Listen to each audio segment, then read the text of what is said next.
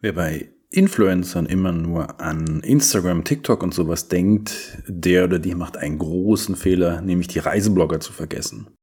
Willkommen beim Tourismus Online Marketing Podcast Tom am Mikrofon wieder euer Dietmar Fischer von Argo Berlin.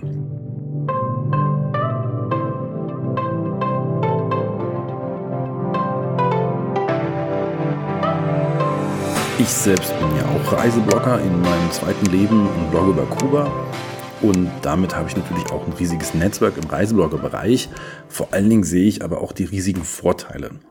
Reiseblogger schreiben über Themen, mit denen sie sich beschäftigen, tief, ne, ganzen Artikel drüber und eben nicht nur ein Foto oder ein kurzes Video. Wenn ihr also in irgendeiner Weise wollt, dass über eure Produkte, eure Hotels, eure Dienstleistungen gut berichtet wird, dann ist es auf jeden Fall sinnvoll, Reiseblogger zu denken. Ihr könnt einen Instagram reinholen, der macht ein paar Fotos, packt die dann ins Web bei Instagram, dann klicken ein paar Leute Like und dann hat sich das. Was bleibt wirklich hängen? Das ist eine schwere Frage. Wahrscheinlich eher nicht so viel, weil die Leute in einem Durchgang ja Dutzende von Fotos liken und eins davon ist euer Foto. Ich denke, ihr habt auf jeden Fall mehr davon, wenn ihr mit Reisebloggern, Reisebloggerinnen in Verbindung tretet. Die schreiben dann einen ausführlichen Artikel mit einer Lesezeit von drei bis fünf Minuten. Die Leute lesen also wirklich diesen Artikel. Die Leute behalten wirklich, was ihr zu sagen habt. Natürlich muss der Artikel gut geschrieben sein, muss authentisch sein, es darf kein Werbekram sein. Aber gehen wir mal davon aus, diese Voraussetzungen erfüllt, dann habt ihr eine Möglichkeit, über Reisebloggerinnen und Reiseblogger mit euren Kundinnen und Kunden in Verbindung zu treten. Richtig in Verbindung, emotional in Verbindung zu treten, langfristig in Verbindung zu treten. Man kann ja auch Kooperationen über mehrere Jahre hinweg machen.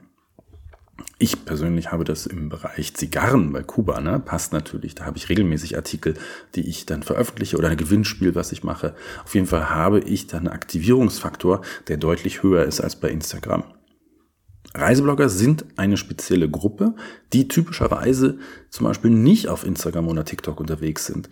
Der Nerd-Faktor ist eher höher. Das sind Leute, die sich intensiv mit dem Thema beschäftigen, überwiegend weiblich älter, also nicht sowas wie diese 20-Jährigen, die da rumhüpfen und irgendwie gefährliche Instagram-Fotos machen, sondern Leute, die normalerweise im, im Leben stehen und von dort aus eben ihre Reiseblogger-Karriere aufbauen oder einfach als Hobby nebenher bloggen.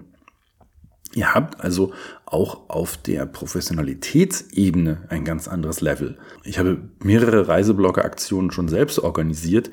Die einzigen, die unzuverlässig sind, sind die Auftraggeber.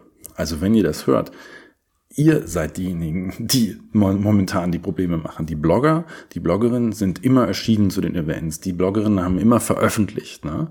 Also da ist eine unglaubliche Professionalität da, die man einfach wertschätzen muss, weil man sich darauf verlassen kann, dass ein Artikel rauskommt, dass alles funktioniert. Und noch eine letzte Sache. Instagramer, YouTuber und TikToker sind ja manchmal utopisch teuer, also jenseits von Gut und Böse. Das kann sich ein normales Unternehmen gar nicht leisten. Aber mit einem Reiseblogger, mit einer Reisebloggerin findet ihr einen guten Deal. Da könnt ihr auf jeden Fall was machen, sodass beide Seiten von leben können und beide Seiten Spaß dran haben und auch mehrere Deals noch machen und ihr nicht nur einmal ein paar Instagram-Fotos da reinstellt und das war's dann, weil dann das Budget alle ist, sondern ihr könnt da mit drei, vier, fünf Reisebloggern was machen und das ist doch schon mal eine ganz gute Sache. Also meine absolute Empfehlung, Reiseblogger, Reiseblogger, das ist ein professionelles Klientel, was super gut über eure Produkte, Dienstleistungen, Hotels, Touren oder was weiß ich berichten kann. Da müsst ihr mal schauen.